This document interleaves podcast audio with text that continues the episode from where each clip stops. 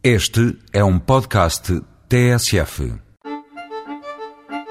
Hoje não é segunda-feira, mas também falamos de vinho. De vinho do Douro e do Porto também.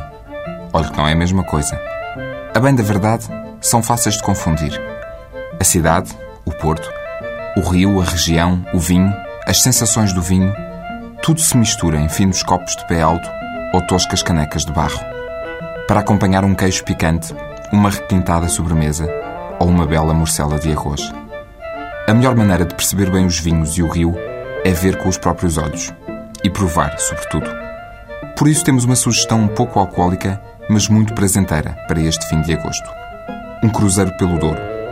Amanhã, a partir das 10 da manhã, no Cais do Pinhão. Na verdade, é um cruzeiro pela história da mais antiga região demarcada do mundo. Foi instalada pelo Marquês de Pombal em 1756 mas muito antes disso, no século III, já os romanos cultivavam a videira e produziam vinho por ali. Rio acima, com a ajuda do enólogo João Brito e Cunha, vai entender que a região demarcada do Douro está dividida em três sub-regiões. Vai perceber a diferença entre os vinhos do Baixo Corgo, do Cima Corgo e do Douro Superior. Para ficar a saber que se chove mais no Pinhão e faz mais calor em Foscoa, isso dá origem a vinhos diferentes também. O almoço é em Folgosa, onde terá lugar uma prova de vinhos. Não era passeio vinheteiro se não tivesse uma prova de vinhos. No regresso, se já tiver feito todas as perguntas que se lembrar, aprecie a paisagem.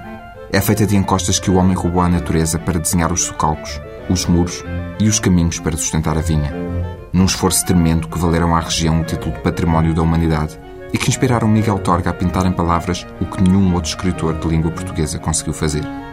Inscrições para o Cruzeiro Vinheteiro através do número 916 666 805.